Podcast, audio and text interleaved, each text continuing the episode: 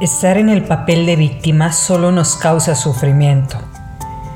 Llorar por una oportunidad que el mundo no nos ha dado. Un mundo cruel, con personas crueles a nuestro alrededor. ¿Qué pasaría si salimos de ese papel a tomar un rol más activo? Y si en lugar de esperar esas oportunidades, decidimos crearlas. Una vez que pones en marcha la idea, te conviertes no solo en una proveedora de oportunidades de tu vida, sino una creadora de oportunidades para las demás. Ahí empiezas a ser arquitecta de tu destino y la que creó algo tan sólido para que más mujeres pudieran entrar a la vida laboral. Solo se necesita un primer paso y por supuesto tener diariamente la motivación correcta. No estás sola, estamos juntas en esto.